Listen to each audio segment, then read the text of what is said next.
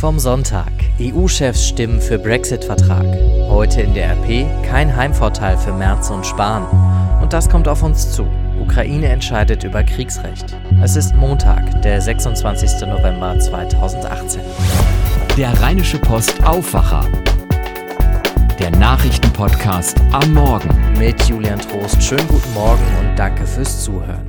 Wir starten in die Woche mit einem Blick zurück auf den Sonntag. Gestern haben die Staats- und Regierungschefs der EU dem Vertrag über den Brexit zugestimmt. Der soll regeln, wie es nach dem Austritt der Briten Ende März weitergeht.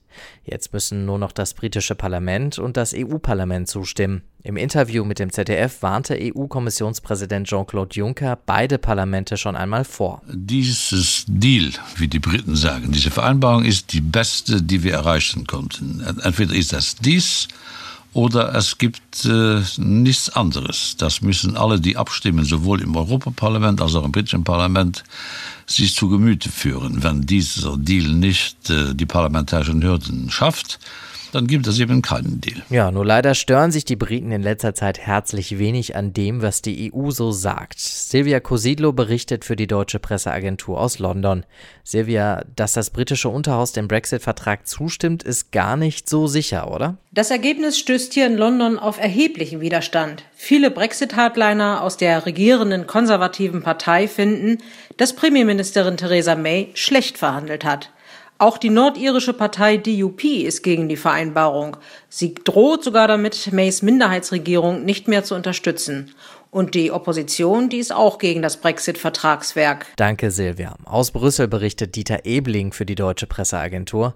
Dieter, wir gehen mal davon aus, dass der Vertrag so kommt, wie er gestern beschlossen wurde. Was bedeutet das dann für uns als EU-Bürger? Wenn es den Brexit gemäß dem Austrittsvertrag gibt, dann würde das zunächst einmal für die Verbraucher ganz wenig bedeuten. Es bleibt im Wesentlichen alles beim Alten, denn es gibt eine Übergangsperiode, die maximal bis 2022 dauern könnte.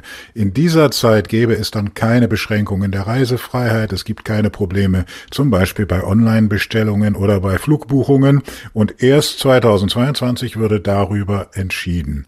Und bis dahin muss auch London noch Milliarden Milliarden in die EU-Kasse bezahlen, darf aber übers Geld gar nicht mehr mitreden. Nur bei einem Brexit ohne Einigung, da müssten wir uns auf richtiges Chaos einrichten.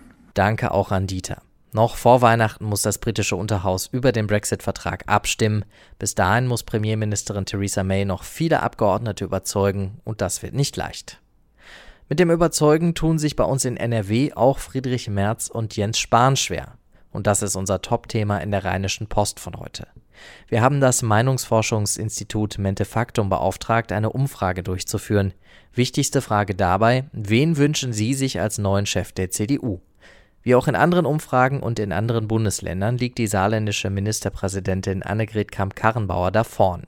39 Prozent für sie, 34 Prozent für Friedrich Merz und nur 13 Prozent für Jens Spahn. Anders sieht es aber dann bei der Frage aus, mit wem die CDU wieder wählbarer würde. Da liegt Friedrich Merz knapp vorne. Das liegt vor allem an der großen Zustimmung von AfD und FDP-Wählern. Annegret Kramp-Karrenbauer ist eher die Favoritin bei den Wählern der CDU, der SPD und der Grünen. Die Ergebnisse und die Analyse unserer Umfrage lest ihr heute in der Rheinischen Post. Dabei geht es auch um NRW-Ministerpräsident Armin Laschet. Der hat sich beschwert, dass die CDU und ihre drei Kandidaten für den Vorsitz sich zu viel um das Thema Migration streiten. Andere Themen seien wichtiger. Unser Chefredakteur Michael Brücker widerspricht dem deutlich in seinem Leitartikel. Henning Rasche aus unserer Politikredaktion befasst sich außerdem ausführlicher mit einem Thema, das ein bisschen untergegangen ist. Der Bundesrat hat mit Stefan Habert einen neuen Vizepräsidenten des Bundesverfassungsgerichts gewählt. In zwei Jahren wird er wohl auch zum Präsidenten werden, wenn der jetzige Präsident Andreas Voskuhle in Rente geht. Stefan Habert war bisher Anwalt für Wirtschaftsrecht in einer Kanzlei, die auch die Deutsche Bank und VW berät. Außerdem war er zuletzt stellvertretender Fraktionsvorsitzender der CDU. Das ist ein ziemlich ungewöhnlicher Lebenslauf für einen Verfassungsrichter, was aber irgendwie niemanden zu stören scheint. Und genau das wundert den Kollegen Henning Rasche. Sehr empfehlen kann ich euch heute auch unsere Seite 3.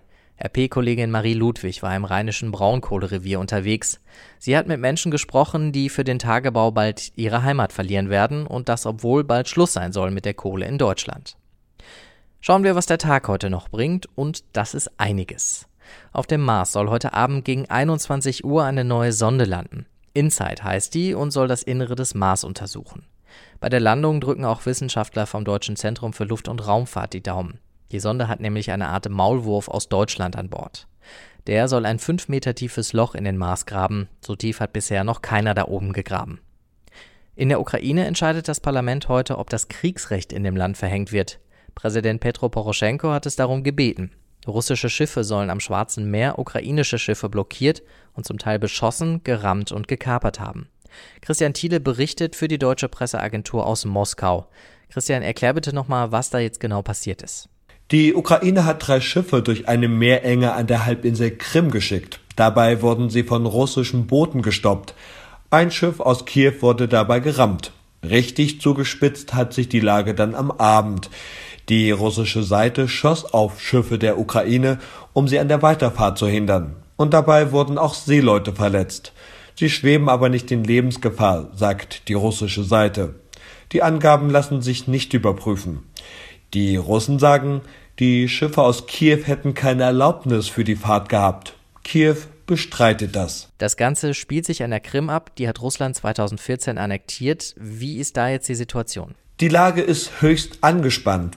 Seit Monaten werden dort immer wieder Fischkutter beschlagnahmt. Das Meer vor der Halbinsel Krim wird also immer mehr zu einem neuen Schauplatz im Streit zwischen den beiden Ländern.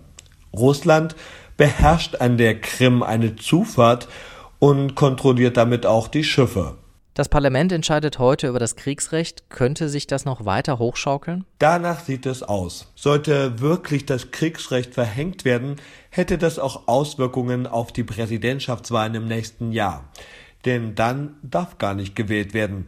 Das könnte dem jetzigen Präsidenten Petro Poroschenko sogar helfen, denn seine Umfragewerte sind im Keller. Ja, ein Schelm, wer Böses dabei denkt. Vielen Dank, Christian, nach Moskau. In Berlin geht es heute um schnelles mobiles Internet. Der Beirat der Bundesnetzagentur beschäftigt sich mit den Regeln für die Vergabe der Lizenzen für den neuen Mobilfunkstandard 5G.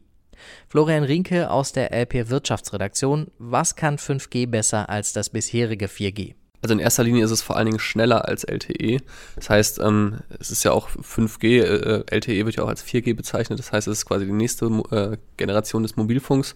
Und äh, die ist vor allen Dingen total wichtig äh, dafür, dass beispielsweise in Zukunft autonomes Fahren möglich wird, weil die Autos einfach über die Mobilfunknetze dann miteinander äh, schneller kommunizieren können. Ähm, in der Industrie ist 5G äh, enorm wichtig, wenn man zum Beispiel über vernetzte Fabriken und ähm, so drüber nachdenkt. Insofern gibt es ganz, ganz viele Beispiele, wo 5G in Zukunft äh, mit Sicherheit äh, Wirtschaft und Gesellschaft verändern wird. Die Netzbetreiber Telekom, Vodafone und Telefonica haben die Bedingungen für die Lizenzvergabe schon in den letzten Monaten kritisiert. Was stört die genau? Also die Netzbetreiber haben einfach in der Vergangenheit unfassbar schlechte Erfahrungen gemacht. Also man erinnert sich nochmal, wenn man so ein bisschen zurückdenkt an diese Versteigerung der UMTS-Lizenzen, wo wirklich Milliarden damals in die Staatskasse geflossen sind, aber am Ende wirklich, äh, ja, manche Netzbetreiber nie wirklich an den Start gegangen sind, weil sie sich einfach völlig überhoben hatten mit der Investition in diese äh, Lizenzen im Endeffekt nur.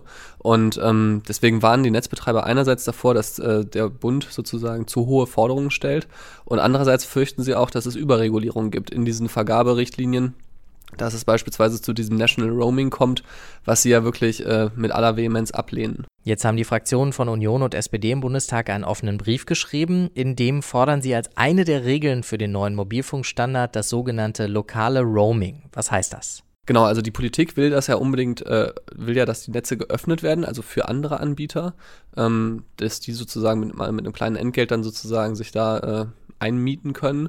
Äh, die Politiker argumentieren, es geht darum, Funklöcher abzudecken. Also da, wo weiße Flecken sind, könnte dann ein Nutzer einfach von dem einen Netz ins andere wechseln, um sozusagen die Stabilität des Netzes äh, dauerhaft zu gewährleisten.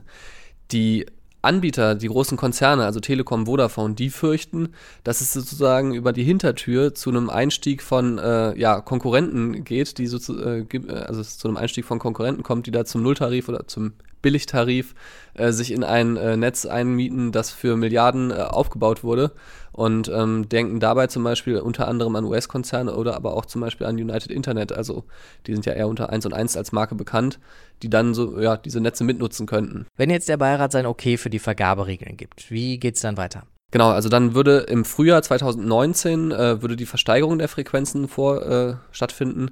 Im Idealfall gibt es vorher schon äh, rechtliche Sicherheit, also das heißt, die Gesetze sind alle so beschlossen, dass die ähm, Unternehmen, die sich an der, äh, an der Versteigerung beteiligen, am Ende auch wissen, sozusagen, ja, was passiert eigentlich danach, also dass sie einfach Planungssicherheit haben.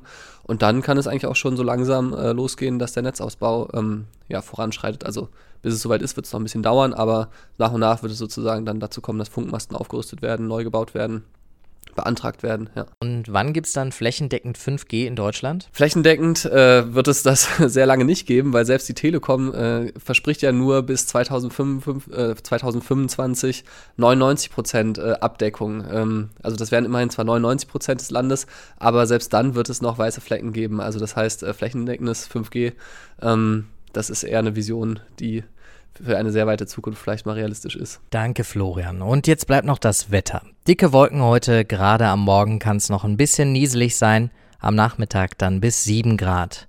Die Sonne sehen wir frühestens morgen Nachmittag, eher am Mittwoch wieder. Und das war der Aufwacher für Montag, den 26. November. Ich bin Julian Trost. Danke, dass ihr zugehört habt. Wenn euch der Aufwacher gefällt, dann empfehlt ihn gerne weiter und bewertet uns da, wo ihr eure Podcasts herbekommt.